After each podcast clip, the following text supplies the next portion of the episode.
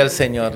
Bienvenidos nuevamente a Nacidos con propósito. Este es el inicio de esta eh, mm, segunda temporada en nuestro programa eh, Nacidos con propósito siempre por ABN Radio. Les saluda el hermano Belker Evalú y estamos muy contentos, muy agradecidos con Dios de poder eh, participar nuevamente con, con ustedes a través de este medio. Dios nos da la oportunidad de poder eh, con, interactuar por este medio, poder acercarnos a su persona para tratar de temas relevantes en nuestra sociedad, en nuestra cultura y en nuestros tiempos eh, donde estamos nosotros viviendo, amén. Así que el día de hoy tenemos pues un, tema muy importante, muy controversial, como todos los temas que tenemos en este programa, eh, Nacidos con propósito, pues ese es el propósito por el cual desarrollamos y nos esforzamos para acercarnos a su persona por medio de ABN Radio, eh, darle a usted cierta información relevante eh, que está cambiando, que está introduciéndose en la cultura, en la percepción de la sociedad. Así que queremos honrar a nuestro Señor Jesucristo citando la palabra del Señor y si usted me puede acompañar en el libro de Hebreos capítulo 11, el verso 11, eh, un versículo que tiene eh, asidero en el tema que vamos a tratar el día de hoy, que vamos a intentar desarrollar el día de hoy. Hebreos capítulo 11 vamos a dar lectura honrando al Padre, al Hijo y al Espíritu Santo. Dice así la palabra de Dios. Por la fe también la misma Sara, siendo estéril, recibió fuerza para concebir y dio a luz aún fuera de tiempo de la edad, porque creyó que era fiel quien lo había prometido. Gloria al Señor. Vamos a repetir la palabra del Señor. Por la fe también la misma Sara, siendo estéril, recibió fuerza para concebir y dio a luz aún fuera del tiempo de la edad, porque creyó que era fiel quien lo había prometido. Amén.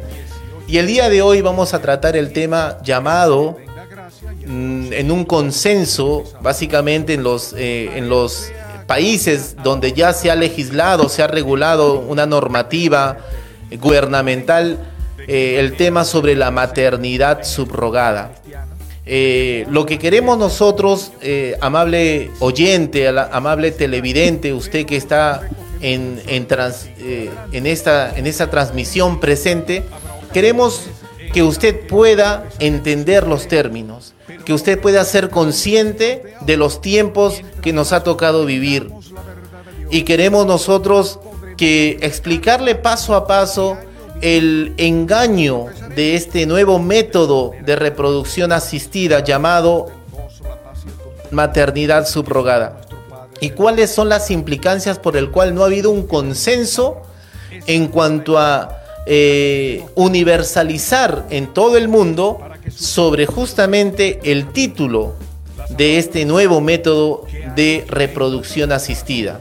Usted va a ver en el desarrollo del programa 17 términos que se usa en todo el mundo para señalar y para definir lo que es la maternidad subrogada. Todavía no se han puesto de acuerdo y, eso dice mucho porque si no hay un título no hay definición y no puede haber una legislación. Lamentablemente ya en, en nuestros días en varios países se está regulando y esto es una ola que viene detrás eh, de la sociedad para imponerse como se ha impuesto eh, la ideología de género, el aborto terapéutico, el matrimonio igualitario.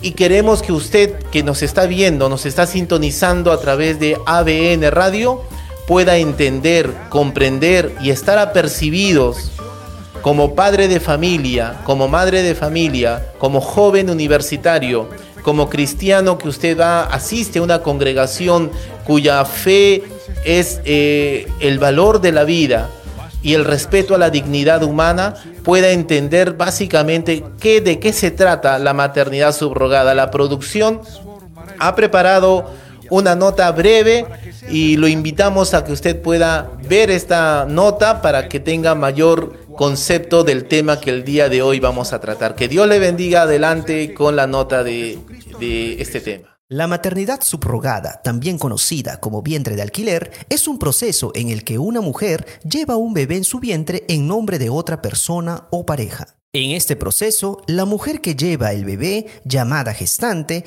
no será la madre del bebé al finalizar, según un video informativo de la organización Reproducción Asistida con sedes en España y Estados Unidos, identifica el público objetivo de este método. Ya seas una pareja heterosexual con problemas para gestar, una pareja homosexual femenina o masculina, una mujer soltera o un hombre soltero, puedes conseguir formar tu familia gracias a la gestación subrogada. En la gestación subrogada, los padres futuros del bebé, conocidos como padres de intención, suelen proporcionar los óvulos y espermatozoides para garantizar la filiación biológica del bebé. Si la madre no puede proporcionar material genético, se sugiere buscar una donante. Es una de las opciones que parejas, hombres, mujeres, eh, eh, eh, etcétera, que desean y tienen ese anhelo, y yo digo hasta el derecho y necesidad de tener una familia, ¿por qué? Para trascender en la sociedad y para dejar un legado. Esta técnica desafía las concepciones tradicionales sobre la formación de una familia y plantea importantes cuestiones éticas y emocionales. No estamos alquilando nuestros organismos, nuestros cuerpos, nuestra integridad, incluso con riesgo hasta de perder la vida. Pues sí, este es, el, este es el sistema económico en el que vive el mundo moderno. La gestante se compromete únicamente a proporcionar su útero para el embarazo y el parto del bebé. Una vez que el bebé nace, es entregado a los padres de intención. Antes de esto, ambas partes firman un contrato en el que la gestante renuncia a sus derechos de maternidad. Es una vulneración a la dignidad de las mujeres que están involucradas, porque se hace una mercantilización de su cuerpo, de sus funciones biológicas y finalmente entra en contradicción con un principio ético kantiano, que es que ninguna persona, ningún ser vivo puede ser utilizado como medio para la satisfacción de los deseos de otras personas. Este proceso plantea debates sobre los derechos y responsabilidades de todas las partes involucradas y destaca la necesidad de regulaciones claras y éticas en la maternidad subrogada. Amén, gloria al Señor. nosotros acabamos de ver una nota breve acerca de lo que eh, comporta la maternidad subrogada y para tener un mayor alcance en cuanto a la introducción al tema tenemos como invitado especial al, doctor experto en medicina familiar, el doctor Iván Vega Berrocal, que amablemente ha aceptado esta invitación Queremos oír, queremos que se presente el doctor. Bienvenido, doctor, a Nacidos con Propósito. Que Dios le bendiga, doctor. Muy buenas noches. Eh, sí, eh, buenas noches con todos. Eh, buenas noches, Bel. No sé si me escuchan bien, porque yo los escucho un poco entrecortado. Nosotros lo escuchamos perfecto, doctor. La imagen está un poco congelada, pero sí lo, ahora sí, ahora está, está perfecto el audio, está perfecto también el video. Ah, qué bueno, qué bueno. Sí, buenas noches con todos. Un gusto estar con, ustedes en este programa. Muchas gracias, doctor, por estar con nosotros para poder aclararnos un poquito más acerca del tema la maternidad subrogada. Si bien es cierto, el término no es tan común, no es tan manejado, no está asociado de repente al inconsciente colectivo de nuestra sociedad peruana, eh, ya que se ha tratado muy poco. Eh, digo que es lamentable porque eh, se ha venido a la palestra pública, tal vez el trato por dos eventos, doctor eh, hace seis años atrás una pareja chilena eh, vino mm, de una manera no formal, ilegal. Sí, Tengo un poquito de dificultad con el audio, em, pero entiendo que ustedes me están escuchando bien. Sí, nosotros lo estamos escuchando perfectamente, doctor. Eh, continuamos entonces.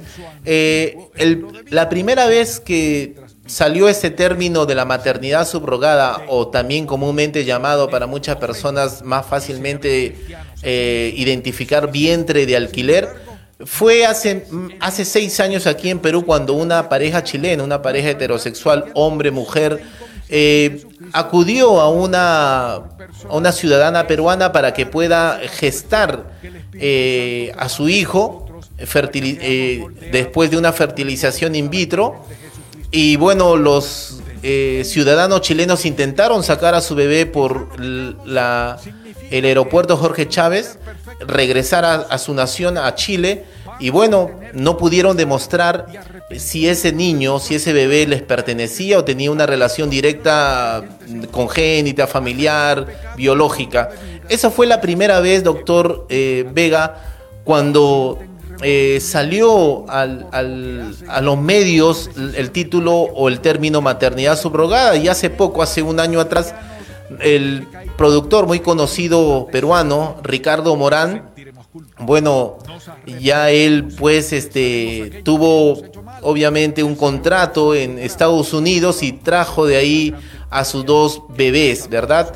Entonces, básicamente eh, nosotros podemos entender qué es la maternidad subrogada en esos dos en esos dos este, eh, eh, escenarios que, que nosotros podamos visualizar. Doctor, ¿qué es la maternidad para comenzar en la introducción? ¿Se puede asociar la maternidad con una sustitución, doctor? Explíquenos, por favor.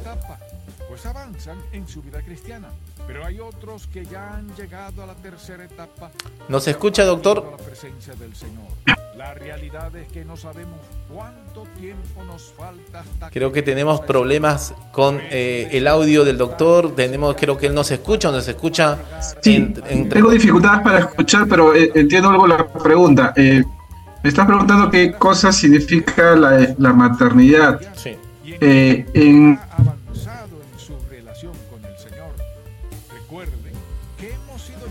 Nosotros lo escuchamos bien, doctor. Sí. Adelante. Sí, disculpa, se fue la señal. Bueno, le decía que en, medicina la, la, maternidad implica la función reproductiva de la mujer. Es decir, que la mujer tiene la capacidad de poder llevar en su seno un ser vivo. Y esto es un proceso que va desde el momento en que se unen dos células, que es el óvulo o el espermatozoide, que se unen estas dos células, usualmente esto se da naturalmente en la trompa de falopia de la mujer.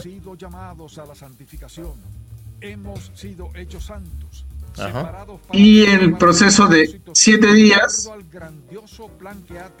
este óvulo, óvulo fecundado, este nuevo ser que está en formación, se va a anidar, se va a unir al cuerpo, al útero de la mujer. Y va a formar un nuevo ser. Es como una semilla que cae en una tierra fértil. La tierra fértil sería el útero, el cuerpo de la mujer, y la semilla es el nuevo ser que va a empezar a desarrollar, a multiplicarse. Y este proceso normalmente dura 37 semanas hasta 42 semanas, promedio 9 meses, y es un proceso de desarrollo continuo que se inicia, como digo, al unirse dos células y el proceso clave es cuando se une al útero de la mujer, que se llama el proceso de implantación. Entonces, en todo ese proceso hay un movimiento continuo del desarrollo de un nuevo ser. Es como una, primero como una mora, que se empieza a dividir en dos, en cuatro, en seis, en 16, en 32. Y luego se va diferenciando células que van a ser parte de la placenta, de donde se va a nutrir el nuevo el niño en formación, y otra parte que va a ser propiamente el niño, que va a ser el cuerpo, sus órganos internos y todo. Pero lo que tenemos que entender es es un proceso continuo. O sea, no hay un, no hay un inicio fuera de, este, de esta unión que ya se dio. Todo es un continuo. Y va a ser necesario que la madre preste la tierra fértil, que es el útero, luego serán los nutrientes, eh, pero ojo, inclusive las, la sangre del niño es su propia sangre, o sea, no es la sangre de la, de la madre. El niño forma su propia sangre en base a la información genética que tiene. Y de esa forma la madre alberga, le da el calor, le da los nutrientes, le da el afecto y, todo lo que va a requerir para que esta semillita vaya desarrollando. Al mes ya tiene los latidos cardíacos, ya tiene percepciones sensoriales el niño. Es como un frejolito, pero que ya tiene sus percepciones. Y a los dos meses, ocho semanas, ya tiene la forma de un, de un niño, mide dos centímetros y tiene todos los órganos internos, pero que todavía están para empezar a funcionar. El que está funcionando siempre de inicio es el corazón y el cerebro. Luego empezará a formar el, el hígado, el riñón, etcétera, etcétera. Todos los órganos empezarán a funcionar como un reloj sincronizado. ¿Me dejo entender? Entonces la paternidad es todo ese proceso maravilloso de albergar a un nuevo ser y darle los mm, el medio para que pueda desarrollar hasta que nace eh, mediante el parto, ¿no? Totalmente de acuerdo, doctor, y ha sido muy ilustrativo su explicación. Yo creo que ha quedado muy claro cuándo comienza la maternidad en una acción biológica. Pero eh, vamos más allá, porque la maternidad, si bien es cierto, es una eh, propiedad o algo eh, intrínseco, exclusivo de la madre, de la mujer.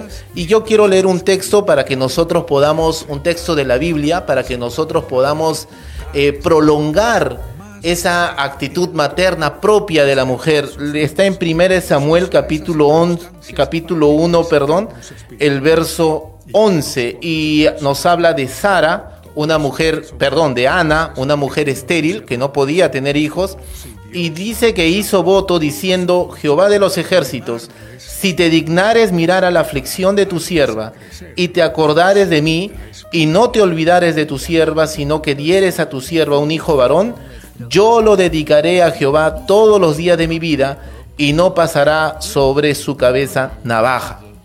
Entonces, el, denominador común de la maternidad no es un deseo personal, no es una culminación de un sueño.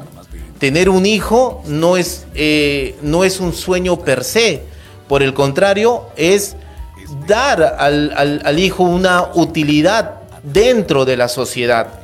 Nosotros tenemos que partir desde ese punto, desde que la maternidad comienza con una intención, con un deseo de dar lo mejor, de renunciar incluso como el matrimonio. El matrimonio es una renuncia al, individualismo para unirse con otra persona y proveer niños a la sociedad que tienen que ser útiles. De ahí viene el término si una persona, si un hombre, un ser humano no tiene un propósito en la vida, es un bueno para nada.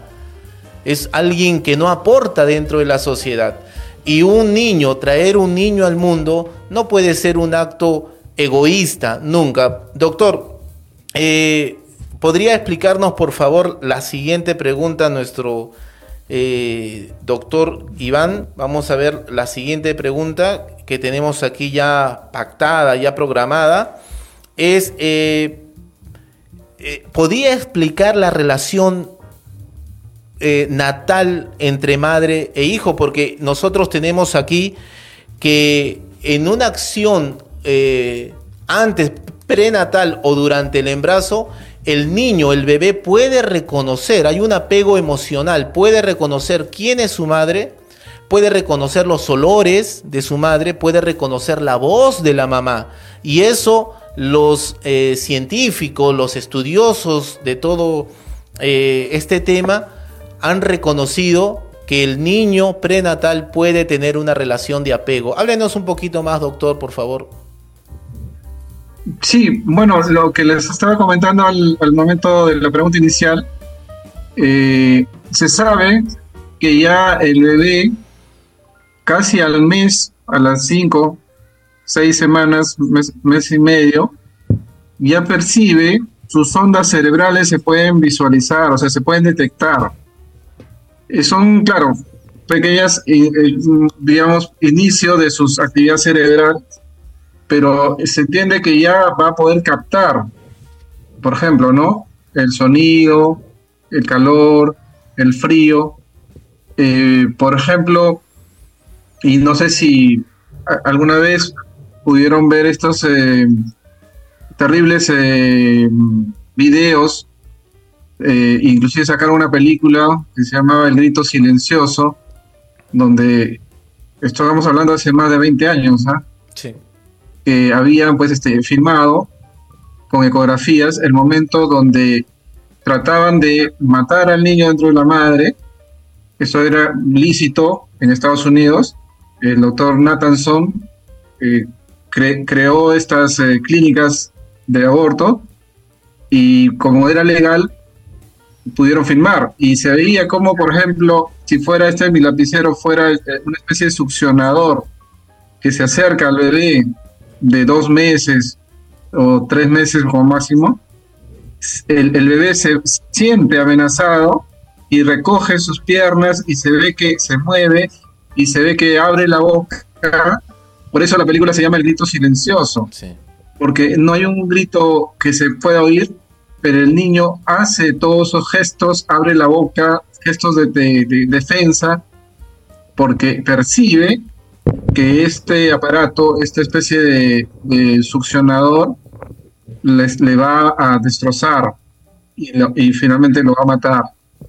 Entonces, se ve claramente en esa película, en esos videos que son reales, cómo es que el niño percibe el peligro, percibe el miedo, percibe el sonido, porque este succionador hace ruido, y es lo mismo, cuando la mamá igual le habla al bebé, puede captar su voz, puede tranquilizarse, y es más, o sea, como experiencia inclusive personal, cuando mi, mi, mi esposa estaba, gestando a mi hija, a veces se movía, a veces se ponía a estirarse y, ya, bueno, ya había crecido, ¿no?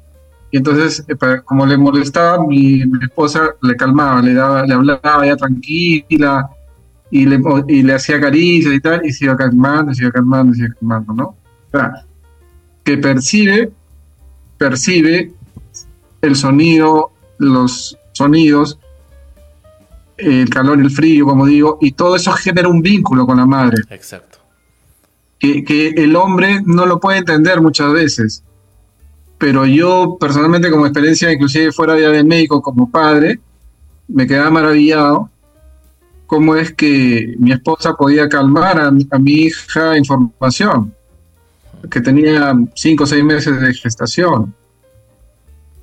Claro. Y, y, resulta que también era importante que la calme, porque en el caso que te estoy contando es que mi hija tenía un doble cordón y si se movía mucho se podía ahorcar. Entonces, era una manera de que ellas se entendían y se tranquilizó y se tranquilizó y bueno, finalmente nació, ¿no? Y después de, nueve meses, ¿no? Entonces, eso, eso es como experiencia, ¿no? De que hay un vínculo antes de nacer. Entonces, si la, la madre no puede ser un objeto, una especie de una incubadora, que solamente dice yo te voy a tener, no tengo ningún vínculo contigo, porque el ser humano es un ser biológico, psicológico, social e inclusive espiritual. Entonces, no, ¿cómo puedes romper eso y decir yo solamente estos nueve meses voy a hacer una incubadora, no voy a pensar, no voy a sentir? Es más, el bebé percibe los latidos de la mamá y si la mamá se pone agitada, generalmente el bebé también se va a sentir agitado porque hay ese, esa conexión de, de la madre con el niño desde antes de nacer por los los síntomas y lo que les estoy comentando, ¿no? De, que perciben todo esto, el calor frío, los, los latidos cardíacos. Qué lindo, doctor, que la verdad yo me quedo maravillado y, estamos muy sorprendidos con su explicación, la verdad, como muy detallada. Y en esto, eh, a los televidentes, a los que nos están sintonizando el día de hoy, eh, esto comporta la maternidad. Y es por ende que la maternidad es imposible que puede ser eh, sustituida o puede tener el carácter de sustituible.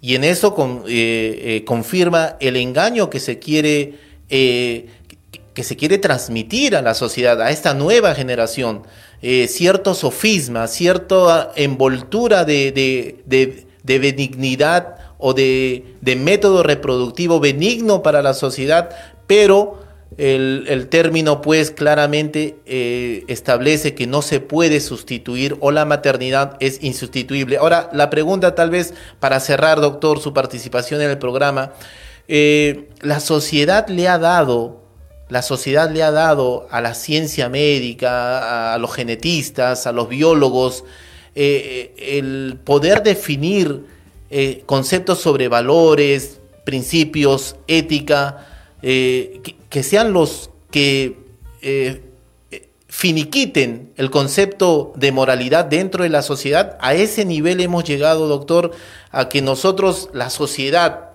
que tiene una moral intrínseca, emplace, otorgue a la ciencia médica, a los, laboratorios, como hemos visto en la nota, hemos visto que ya hay un afán mercantilista, un afán eh, de negocio, de empresariado. Le hemos dado la última palabra la ciencia médica? Eh, o sea, la ciencia médica es, digamos, el conjunto de conocimientos que busca, digamos, preservar la salud, prevenir enfermedades, curar enfermedades, y, y eso es válido, la ciencia médica.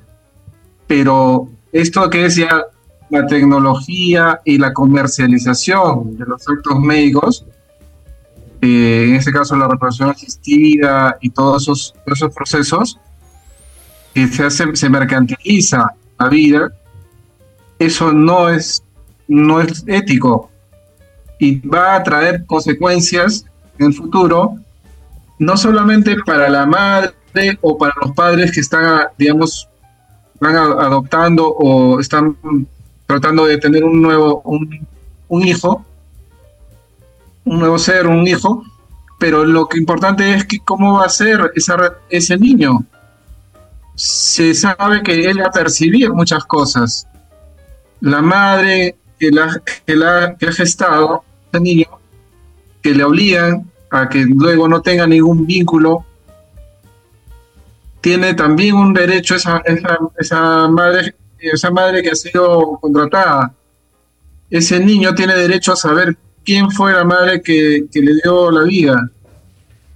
Y va a crear una serie de problemas, probablemente más, más que biológicos, psicológicos, en el futuro. Y, lo siguiente va a ser también que si esta persona no tiene, el, niño que ha nacido bajo estos, bajo estos procedimientos, ¿qué va a poder él tener de antecedentes? Porque va a tener antecedentes, por un lado, de un padre eh, de un, que dio los, los gametos, o que dio los, digamos, las semillitas, otro que es el, la madre que la gestó, y otro que son los padres que los están recibiendo, y el niño no tendrá una identidad clara, los antecedentes básicos que son antecedentes de salud, antecedentes familiares, no los va a tener claro y podría en el tiempo ser un proceso que va a traer, por un lado, probablemente algunas enfermedades, pero también problemas psicológicos muy fuertes, ¿no? Doctor, entonces, para concluir, usted nos está diciendo que un ser humano gestado a través de la maternidad subrogada no tiene ningún apego emocional, obviamente porque es a través de un contrato eh, por medio de dinero, ¿verdad? Es un acuerdo, es un contrato, es una compra básicamente y por ende pues no hay un apego emocional con la madre, con la gestante. Eh, o sea, no, no debería según el contrato, pero el ser humano no es una máquina. Exacto. No es un robot. Entonces sí va a haber un apego que probablemente no se va a hacer manifiesto, pero ya se sabe, inclusive hay varios casos que ha habido en Estados Unidos, en Canadá, donde estas personas que inicialmente firmaron un contrato, luego tuvieron un afecto y no quisieron dar al niño. O al contrario, ¿no? Los padres que querían adoptar, después dijeron, mejor ya no, mejor abórtalo, y la persona no quería hacer ese aborto y venía a querer quedarse con el niño, pero se genera un proceso complejo, legal, legal, social y, los afectos y los vínculos de ese niño no se van a ver en el momento. Será después de unos 5, 10, 15 años que van a aparecer los problemas socioemocionales de ese niño que, que no fue querido o que fue subastado, por decir algo, para, para poder seguir, para seguir este, vivo. Entonces, no, no existiría apego emocional eh, con, con, la madre gestante o con la persona subrogada o subrogante, para ser más exacto, y tampoco había el, el, se le quitaría el derecho al niño, un derecho inalienable, eh, que no se puede renunciar, irrenunciable como lo son los derechos humanos para todo, todas las personas, el derecho de saber nuestro origen. Eh, cuando una, un, un, ser humano es nacido a través de la maternidad subrogada, el niño no sabe quién es su madre, no sabe de dónde procede. Y eso es un, un, un derecho que se le quita al, al, al, bebé engendrado, al bebé gestado. Gracias, doctor, que Dios le bendiga. Su participación ha sido muy provechosa y ha sido muy claro la, la, su intervención. Queremos que nos acompañe con algunas últimas palabras. Sí, gracias. Bueno, es un tema muy interesante. La verdad que tiene muchas aristas, la parte eh, jurídica, o sea, legal, la parte social, la parte socioemocional, la parte biológica, la parte ética. Y todo eso habría que analizar para, para decir si eso es correcto, si eso es eh, adecuado. Y, y ojalá, digamos, las personas tomen una posición siempre buscando lo mejor, la ética y también no solamente piensen en sí, sino en el niño que va a nacer y que debería desarrollar al máximo su capacidad física, biológica, psicológica y espiritual. Gracias, doctor. Que Dios le bendiga mucho. Muchas gracias por su, por su participación en el programa. Ha sido muy provechosa, la verdad. Dios le bendiga, muchas gracias doctor. Hasta la próxima oportunidad. Estamos seguros de que vamos a requerirlo nuevamente porque vamos a tocar eh, otros temas con referente a nuestra salud, a la ciencia médica y toda la ética que puede manejarse a través de los laboratorios y, y quién como no una persona, un profesional eh, experto en todos estas, eh, estos temas. Así que ha llegado la segunda parte del programa. Bien. Aquí hacemos... Gracias. Gracias, doctor. Que Dios le bendiga. Este, Igualmente. Hasta luego. Hasta luego, doctor. Eh, vamos a la, al primer corte del programa. Vamos a comenzar. A, hemos finalizado la primera parte de este programa y vamos a continuar. No se despegue de esta, de esta transmisión. Puede compartir el, el, este, este video, este, esta transmisión también en sus redes sociales, dar me gusta y lo más importante, comunicarnos con el WhatsApp de ABN Radio para poder hacer alguna pregunta. Ya está el WhatsApp, déjeme por favor que, que, lo pueda leer. Es, a ver, vamos a leer el WhatsApp 926 113 283. Ahí está en su pantalla 926 113 283 puede escribirnos, hacer una pregunta, una consulta, no hay pregunta mala, quédese con nosotros. Y ya regresamos en Nacidos con Propósito por ABN Radio, no se mueva. Estamos en Nacidos con Propósito, le saluda el hermano Belker Evalú y le damos nuevamente la bienvenida este nuestro segundo bloque eh, final ya de este programa, tratando el tema sobre la maternidad subrogada o vientre de alquiler. Si bien es cierto, hemos tratado eh, al inicio del programa, hemos tenido también la participación del doctor Iván Vega Berrocal, él es experto en medicina familiar y nos ha dado algunas, eh, algunos detalles, algunos conceptos básicos sobre la maternidad, sobre aquello inherente, aquella relación eh,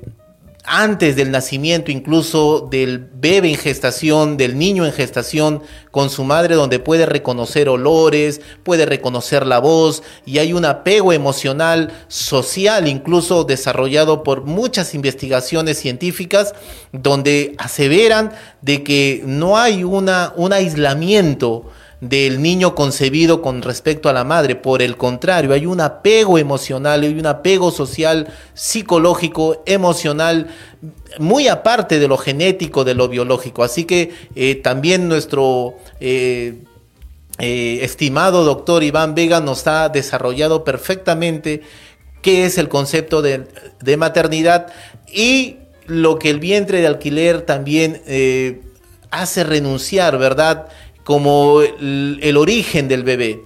Eh, hoy día, en este momento, en, este, en esta parte del programa, vamos a leer previamente un verso de la Biblia, pero también vamos a desarrollar la historia, desde cuándo, para que usted pueda diferenciar entre eh, fertilización in vitro, entre este, y la inseminación artificial también, pero vamos a leer la palabra del Señor en el libro de Juan capítulo 16, el verso 21.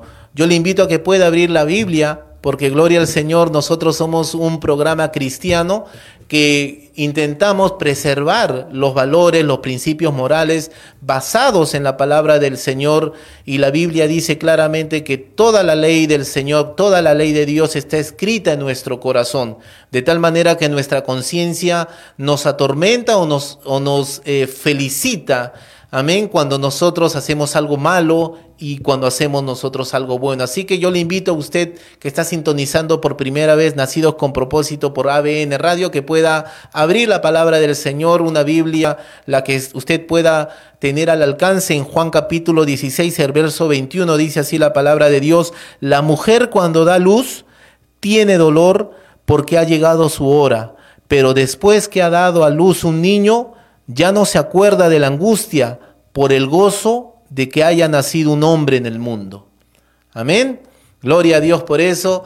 La Biblia describe, gloria al Señor, esa relación de sufrimiento que hay eh, en la mujer a portas de alumbrar, pero también esa alegría, ese gozo indescriptible que solamente puede tener y es exclusiva de la mujer, propia de la mujer cuando recibe al bebé en sus brazos, en su vientre, en su pecho, cuando comienza a amamantar.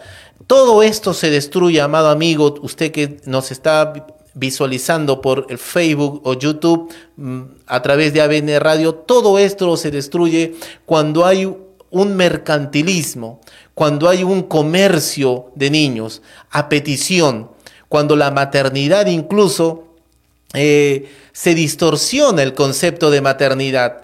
Hoy maternidad ya no es como hemos definido, gracias al doctor Iván Vega al inicio del programa, ya no hay una relación madre, y escúcheme bien lo que ahora definen estas personas que están a favor del progresismo social, de, este, de esta reingeniería social a la cual su, su familia está siendo sometida en nuestros días, esta reingeniería de conceptos Así como hay un sofisma, un concepto engañoso en cuanto a la, eh, al matrimonio igualitario, al aborto terapéutico, también han inventado este término llamado maternidad subrogada o vientre de alquiler. Todo esto se destruye. Todos estos conceptos básicos dentro de la sociedad se distorsionan y un joven, un niño nacido en nuestros tiempos, en el 2000, puede ya eh, distorsionar lo que es la maternidad. ¿Qué es maternidad para el progresismo social el cual estamos sufriendo? Madre es toda aquella persona, y escúcheme bien, esa es la nueva definición de maternidad según el progresismo social que estamos viviendo. Madre es toda aquella persona que tiene la intención de ser mamá. Madre es toda aquella persona que tiene la intención de ser mamá. No importa su orientación sexual, no importa su autopercepción, solamente si usted tiene la intención, no importa si es padre soltero, si es una mamá soltera. Y en esto aquí entra las complicaciones legales por el cual en muchos congresos de varios diferentes países en todas las regiones están luchando para abolirla o para aceptarla, porque no hay una definición exacta sobre el término mujer. Si a usted, a usted, amado oyente, amado amigo que nos está viendo a través de ABN Radio, está claro lo que es una mujer, hoy el concepto de mujer ya no es tan claro, porque hay mujeres trans, hay mujeres eh, eh, no binarias, hay mujeres homosexuales, hay mujeres gays, ya no se puede definir qué es mujer. Y esto trae las complicaciones. Por eso el término maternidad subrogada y vamos a comenzar con eh, un poquito de historia. Vamos yendo a través de la historia para hablar justamente de este término maternidad subrogada y para que usted pueda entender cuál es la diferenciación, cuál es lo bueno y de lo malo. Y todo comienza en el año 1978, cuando un médico británico llamado Robert Edwards pudo lograr aislar un óvulo de una mujer en un laboratorio. 1978 el doctor británico Robert Edwards pudo lograr aislar el óvulo de una mujer y fecundarlo a través de una fertilización en el laboratorio con un espermatozoides y reinsertarlo en el útero de la mujer. Todo comienza con esa fertilización in vitro. A ese método se comenzó a llamar fertilización in vitro y también fue eh, eh, digno esa acción de un debate moral. No todos los médicos, no todos los científicos, no toda la comunidad eh, médica estuvo de acuerdo ante esa, esa acción del doctor Robert Edwards. En el 2010 Mm, se le daría a la academia en Suecia, se le daría al, doctor Robert Edwards el premio Nobel a medicina humana, llevándose casi un millón y medio de dólares en premios por haber hecho esa acción. En 1978 nace la primera niña probeta llamada Louise eh, Brown que hasta ahorita ya tiene casi 50 años esta mujer, ya tiene una familia y para muchas familias se abría una esperanza, una luz de esperanza en 1978 y obviamente tiempo más adelante cuando otros doctores comenzaron a perfeccionar esta técnica para muchas familias que sufrían que sufrían de infertilidad o de esterilidad, se le abrió una luz de esperanza. Obviamente una familia nuclear, ¿verdad? Una familia conformada por padre, madre, varón y hembra. Se les abría una posibilidad gracias a la ciencia, gracias al doctor Robert Edwards. Lamentablemente, desde 1978 hasta el 2024 que estamos eh, viviendo, ha corrido mucha agua debajo del puente y ya no se está viendo ese, ese trasfondo benigno que puede ayudarnos la ciencia. La ciencia, Dios ha dicho que en los últimos tiempos la ciencia aumentará. Dios ha dado dones a los hombres para que pueda, a, eh, través de su arte, a través de su don, pueda curar enfermedades, pueda eh, inventar vacunas, pueda generar algunos métodos de reproducción y damos gloria a Dios por eso, porque la sabiduría, toda sabiduría y todo don perfecto proviene de Dios. Es el hombre que a través de esta, de este, eh, de la historia va distorsionando los planes de Dios, de tal manera que ahora se ha vuelto un comercio la inseminación artificial. Ahora ya es a petición, ya ahora es un intercambio de dinero, ya no tiene un, una... Eh, una naturaleza benigna, bondadosa, empática a, aquella familia que no puede tener hijos. Ahora ya se ha vuelto un comercio y, lamentablemente en países como Canadá, Estados Unidos, Israel, Ucrania, Bielorrusia, Rusia, incluso eh, se está viendo toda esta industria y discúlpenos que estamos tomando o tocando el término, pero lamentablemente es así. Ya hay una industria de laboratorios donde se están haciendo bebés a petición, escogiendo el color de cabello, escogiendo el color de los ojos, escogiendo la estatura, el color de la piel.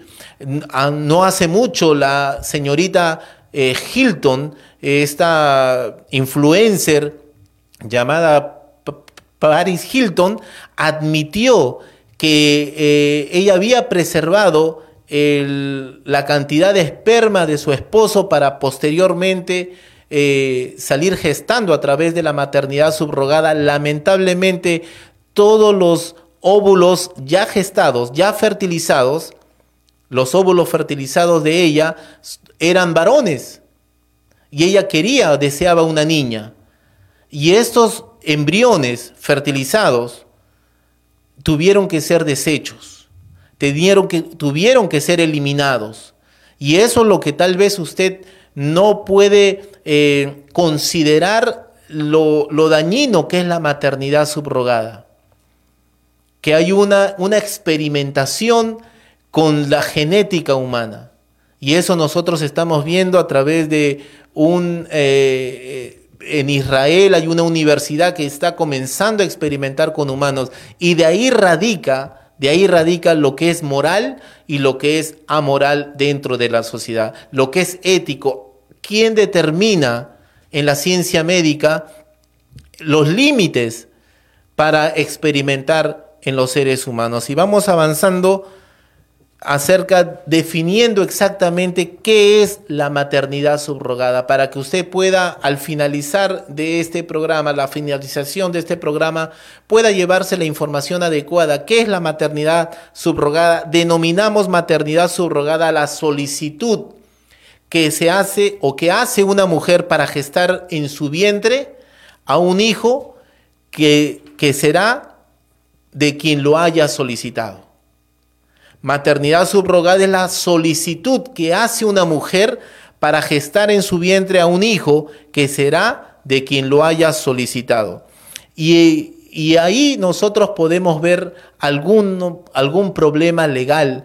¿Por qué? Porque no ha habido un consenso en toda la comunidad médica, en toda la comunidad científica, no ha habido un consenso para determinar qué es lo que están haciendo, así como usted pueda, pueda considerar. Déjeme leer solamente brevemente los términos que se le ha dado a la maternidad subrogada o vientre de alquiler. Vamos a leerlo rápidamente para cuando no hay una, una universalidad de conceptos, no se puede legislar porque es un término relativamente moderno, es un término relativamente nuevo dentro de nuestra, de nuestra sociedad. Así que vamos a ver que la maternidad subrogada en todo el campo científico se han desarrollado casi 17 conceptos. Cuando un concepto no es aún lo suficientemente claro o un concepto en tanto que no se especifica qué tipo de mujer va a ser la subrogante, ni quién va a ser la subrogada, es decir, qué mujer es la que puede solicitar la maternidad y qué mujer puede fungir como madre subrogante. Mujeres casadas, como bien dijo el doctor, ya ha habido problemas, las mujeres eh, eh, casadas, las mujeres solteras, mujeres convivientes, heterosexuales, homosexuales, mujeres trans y todo el abanico de géneros que en los últimos tiempos se ha aceptado. Y vamos a, ver las definiciones.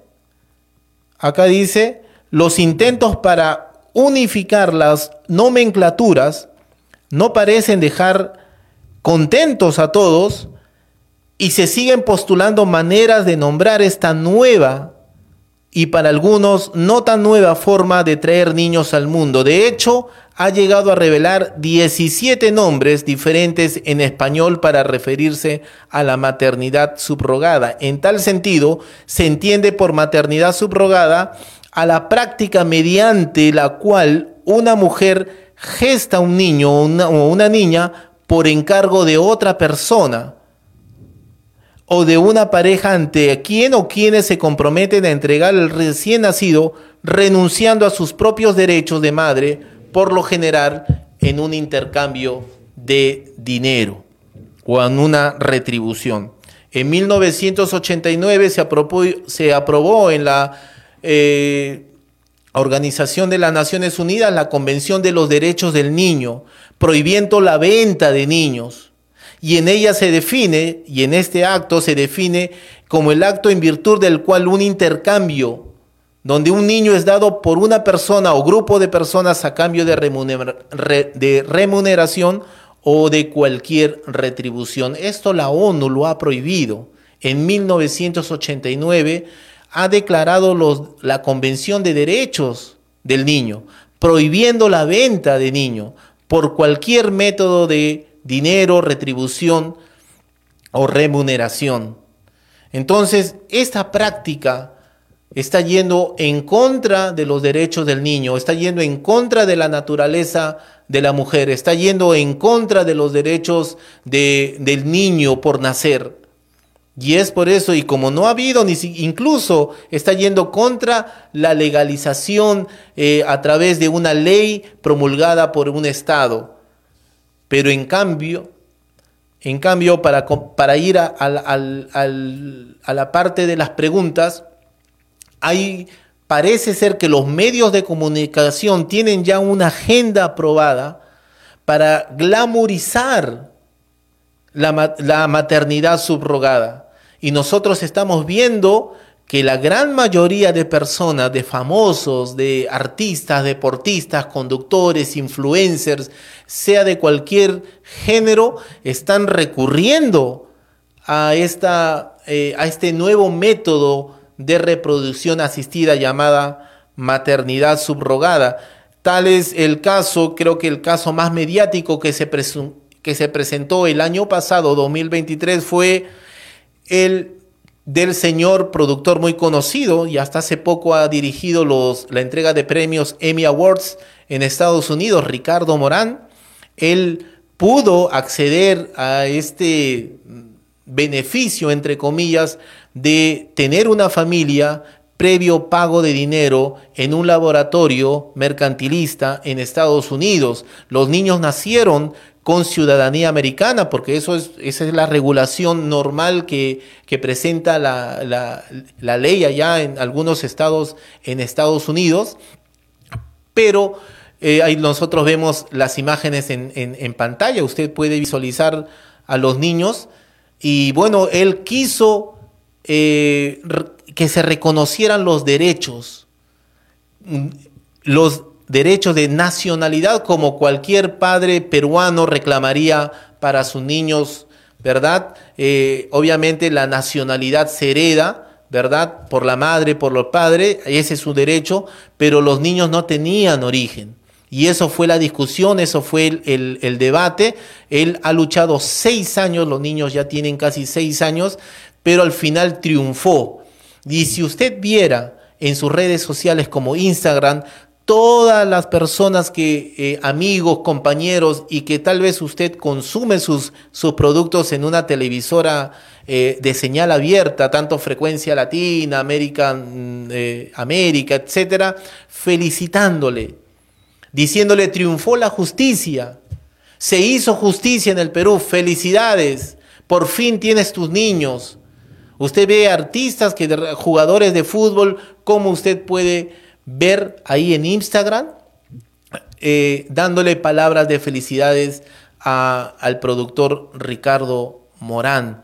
Y no solamente él, sino que alrededor del mundo entero, del mundo entero, se ha habido eh, ejemplos como Cristiano Ronaldo, James Rodríguez, eh, George Lucas, Robert De Niro, las hermanas Kardashian, Ricky Martin, y hay un sinnúmero de, artistas muy conocidos, Elton John, Paris Hilton, y tenemos a un montón y un número muy grande, la verdad, de artistas que han recurrido a, esta, mm, eh, eh, a este nuevo método de reproducción asistida. La pregunta que nosotros nos hacemos, ¿realmente estas personas necesitaban pagar por un bebé?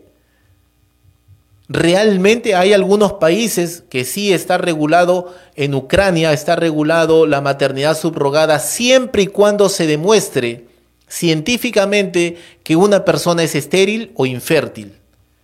Si usted demuestra previos análisis de un laboratorio médico serio y responsable que usted no puede tener hijos, en Ucrania sí le dan eh, esa posibilidad de tener un bebé previo pago, un intercambio de dinero. Pero hay lugares como Canadá, hay lugares como Estados Unidos donde no se exige esas, esa regulación. Vamos con las preguntas.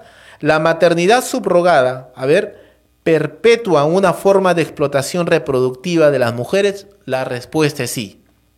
La respuesta es sí, porque ya tenemos un antecedente que es la prostitución callejera. Nosotros vemos la trata de personas en nuestra sociedad. Jovencitas que vienen de diferentes países la traen con engaños aquí a, Lima, Perú, con cuentos, con promesas falsas que nunca van a ser eh, cumplidas para someter a una trata de personas y, nos, y basta ver con las eh, noticias que muchas de esas jovencitas incluso son asesinadas por negarse a practicar la prostitución. Eh, y ese es uno de los riesgos que los em, eh, grupos de criminales pueden girar de la prostitución a someter a una mujer a llevar un niño por nueve meses porque el costo de llevar de la maternidad subrogada es dentro de 100 mil a 200 mil dólares. Vamos a responder una pregunta en audio. Dios le bendiga mucho. Adelante con su pregunta. Noelia, eh, quería preguntar. Adelante, Dios le bendiga. Sobre la maternidad subrogada contribuye a la mercantilización del cuerpo humano. Gracias. Ok.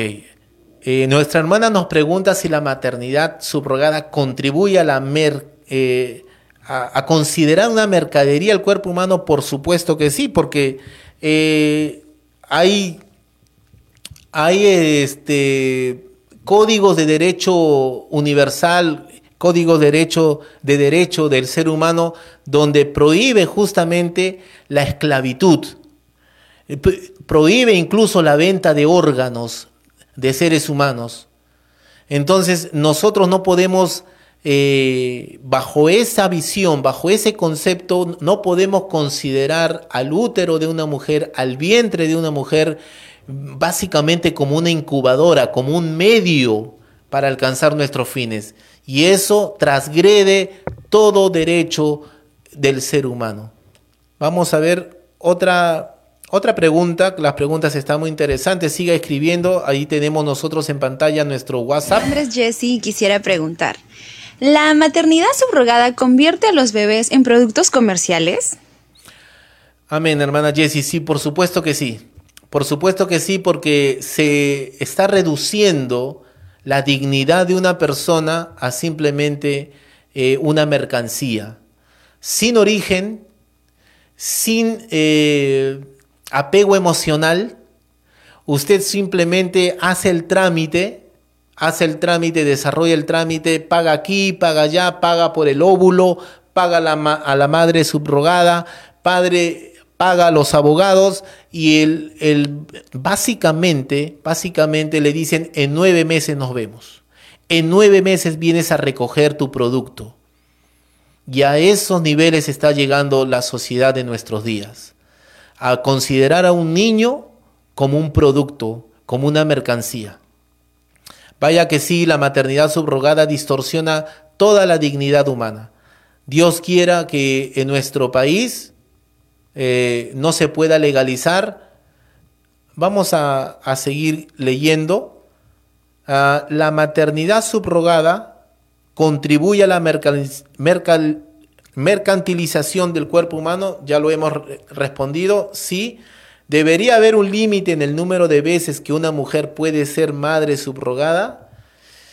Eh, los laboratorios que, que este, fomentan o que tienen un contrato, que quieren esas agencias de, maternidad, que lo puedes encontrar en Instagram, en las redes sociales, por el contrario, eh, uno de los requisitos que ellos exigen es que la madre pueda haber tenido ya embrazos previos puede haber tenido en brazos previos, o sea, una familia. Y bueno, eh, lamentablemente todo esto se distorsiona siempre cuando la persona eh, que va a requerir, requerir la subrogación de un vientre, eh, siempre se presenta más acaudalada, con mayor dinero, con mayor poder adquisitivo. Y las madres que están alquilando su vientre, las mujeres, perdón, que están alquilando su vientre, siempre son de un grupo de pobreza. Nosotros vemos en India, en India en el año 1989 también, una mujer tuvo que alquilar su vientre ya que su esposo padecía de una enfermedad terminal y tuvo que alquilarlo a 678 euros. No podía la señora costear la, la cuadraplegia de su esposo y tuvo, no le dio más, más eh, salida o más solución que alquilar su vientre por esa cantidad de dinero. Entonces, si usted va a un laboratorio y el laboratorio, el abogado, todos los gastos le, le ponen un monto, 200 mil dólares, ¿quién puede pagar esa cantidad?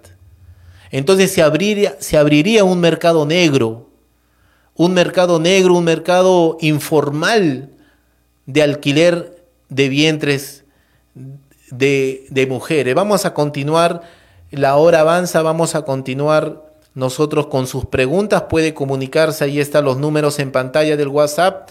No, no pierde esta oportunidad de tratar este tema que es la maternidad subrogada. Debería Vamos a continuar. Dice, la maternidad subrogada refuerza o desafía los roles de género tradicionales. No. Por supuesto que sí desafía los roles de género tradicionales. Porque cada componente, cada eh, protagonista de la familia, sea padre o madre, ¿verdad?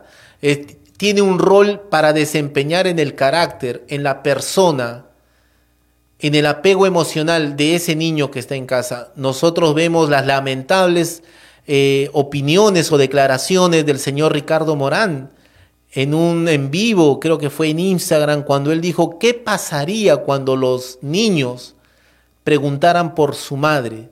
¿Qué le diría usted, señor Ricardo Morán, cuando los niños los niños que en algún determinado momento van a preguntar, ¿y quién es mi madre? Él tuvo unas lamentables y muy eh, controversiales declaraciones con respecto al concepto de madre. Dijo que la madre era una imposición social, que la madre era una creación, una construcción social y que si nunca se les hablaba de madre a sus niños, pues nunca preguntarían por ella.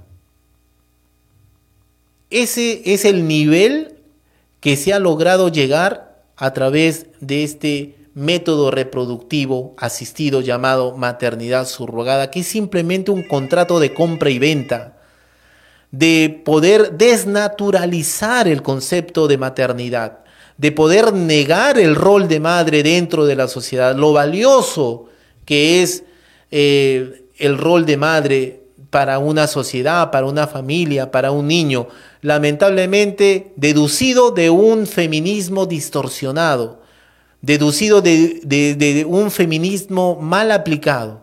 Vamos a continuar leyendo las sus preguntas. Esto es ABN Radio. Comparta la transmisión, suscríbase a nuestros canales y gracias por todas las preguntas que usted está haciéndonos. ¿Qué papel debería desempeñar los gobiernos en regular la maternidad subrogada para garantizar que la ética justa para todas las partes involucradas es un rol importante. Es por eso que cada cinco años debemos nosotros pensar quiénes nos van a representar en los congresos, quiénes van a abogar, a luchar y a defender los conceptos preestablecidos dentro de una sociedad como es la familia, el valor de la vida. Nosotros tenemos, no, no, no tenemos que votar eh, a ojos cerrados. Tenemos que analizar, ver las propuestas, conocer a los candidatos y vaya que tienen un papel preponderante, superlativo en nuestra sociedad, nuestras autoridades. ¿Verdad? ¿Qué papel deberían desempeñar? Fiscalizar. Fiscalización, ese es un papel de los congresistas, un rol inherente en el Congreso es de fiscalización en cuanto a las normas que se proponen. Por ahí una congresista puede puede este, proponer o, llevar al Pleno un proyecto de ley, pero va a haber otro congresista que va a cuestionar ese proyecto de ley.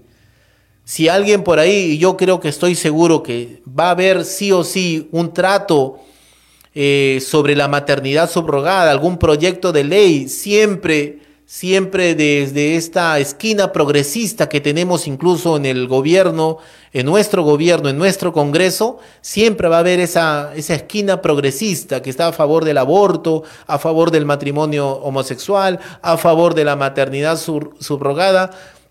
Atendamos entonces, reconozcamos, señalemos, resaltemos quiénes están a favor de esas políticas de Estado.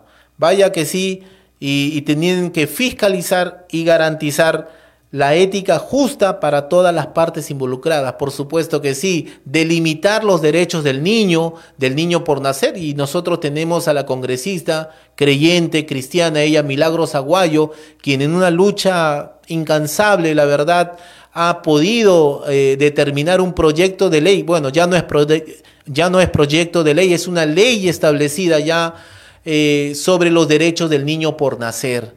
Y damos gloria a Dios por eso, porque ella es una digna representante de la, mm, de la opinión social de la gran mayoría, de la gran mayoría de nuestra sociedad peruana, de tal manera que todavía nosotros, el Estado peruano, la nación peruana, Perú, no ha cedido en cuanto a políticas progresistas, en, como sí lo ha hecho en diferentes estados, como es Chile, que incluso ha cambiado su, eh, eh, su constitución, algunos artículos de la constitución para definir qué es persona y quién no es persona.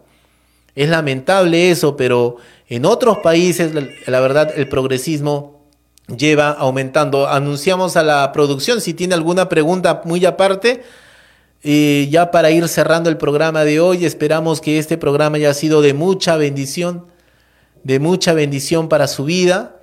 Esperamos que haya sido claro. Al inicio hemos estado un poco nerviosos, eh, siempre hay errores técnicos, le pedimos mil disculpas, eh, pero se tiene que tocar estos temas, tiene que darse a conocimiento y qué mejor a través de las redes sociales, que es el único medio o uno de los pocos medios que se nos da ahora para poder eh, denunciar, eh, dar a conocer eh, este nuevo método de reproducción asistida, la maternidad subrogada. vamos a contestar ya la última pregunta porque siguen enviando preguntas. Dice, ¿es ético que las parejas adineradas puedan comprar un bebé a través de la maternidad subrogada mientras que otras personas no tienen acceso a este recurso? Por supuesto que no es ético, no linda con lo moral, con los valores establecidos dentro de la moralidad, dentro de nuestra sociedad. Porque obviamente nosotros pues eh, entendemos que las parejas con mayor recurso van a, bajo petición, van a solicitar justamente un vientre de alquiler. Eh, a menos, a menos que con el tiempo, a menos que con el tiempo se subvencione, así como se han subvencionado el aborto, el aborto terapéutico, se ha subvencionado algunos, este, incluso en Estados Unidos, los cambios de sexo, hay inyecciones hormonales, en Estados Unidos son subvencionadas, en España también. El propio gobierno paga ese, esas inyecciones hormonales a niños, la, incluso la mutilación de pechos, de genitales, la construcción, y ese es otro tema que vamos a tratar también, un tema muy polémico, que es la reasignación de sexo en un adolescente a través de eh, eh, ingentes eh, cantidades hormonales a niños de 7 o 8 años, todas subvencionadas por un gobierno progresista de izquierda. Entonces, eh, puede llegar aquí al Perú, puede eh, aceptarse en Perú, en nuestra nación. Hay una, es una lucha que comenzamos, es una lucha que comienza, una lucha por los valores, una lucha que debe ser constante a través de marchas, a través de, de, de estos programas y usted puede contribuir a esa lucha compartiendo esta emisión, dando like, compartiendo en sus redes sociales a sus amigos, a sus amigas, hablando este tema en una sobremesa, después de un almuerzo, después de una cena, reuniendo a su familia y preservando los valores. Vaya que si no es ético que un grupo de personas, una élite eh, adinerada, una élite de poder pueda comprar niños, gestionar la compra y venta a petición en un laboratorio, haciendo pues haciendo pues de a los niños mercancía. Vamos con la última pregunta para cerrar el programa de hoy. Amén. Dice la final pregunta, ¿se considera la maternidad subrogada como una bendición de Dios o como una interferencia con su plan divino? Como volvemos a repetir, la fertilización in vitro llevada por el médico británico en 1978, el cual también le llevó a un reconocimiento mundial por la eh, Academia de Ciencias y, otorgándole el Nobel de Medicina en ese descubrimiento. A veces nos preguntamos por qué Dios permite, permite que el hombre pueda eh, descubrir, inventar, eh, eh, experimentar con los seres humanos. Eh, es una bendición de Dios eh, y ahí tal vez comienza el debate. en una opinión personal, individual, particular, propia, yo creo que no todos hemos nacido para ser papás. La Biblia nos habla en todas sus páginas de que es Dios quien hace nacer, de que es Dios quien da la fuerza y es Dios quien puede revertir una condición de infertilidad o de esterilidad en la mujer. Entonces, eh, si es Dios quien determina quién nace en este mundo, el hombre no puede jugar o suplir o reemplazar ese papel de Dios en la tierra. Dios ha determinado que ciertas familias tengan la bendición de procrear hijos, de gestar un niño, de traer hijos al mundo. Como dice del libro de Juan, como hemos leído, y vamos a leerlo nuevamente, la mujer, la mujer cuando da luz tiene dolor porque ha llegado su hora, pero después que ha dado a luz, ya no se acuerda más del dolor, de la angustia, por el gozo que haya nacido un hombre al mundo. Y ese es el denominador común. Esa es la sustancia y la esencia por el cual Dios trae hijos al mundo, para que contribuyan a la sociedad, no para dar felicidad como un cumplimiento, como un objeto, como una realización, bueno, ahora ya tengo mi profesión, ahora sí voy a tener hijos y ya listo, eh, ya no puedo ser eh, socialmente condenada. No, si traemos a niños a seres humanos, a la sociedad deben ser de producción y hay una responsabilidad de formarlos en los valores que nosotros a través de este programa intentamos prevalecer. Que Dios les bendiga a todos. Esto ha sido Nacidos con propósito por ABN Radio. Sintonícenos el próximo martes a las 7 de la noche. Dele like, comparte este, este, este programa y no se olvide de suscribirse a todas las eh, medios de la plataforma por ABN Radio. Que Dios le bendiga a todos. Esperamos que haya sido una noche agradable el día de hoy. Dios le bendiga. Hasta la próxima.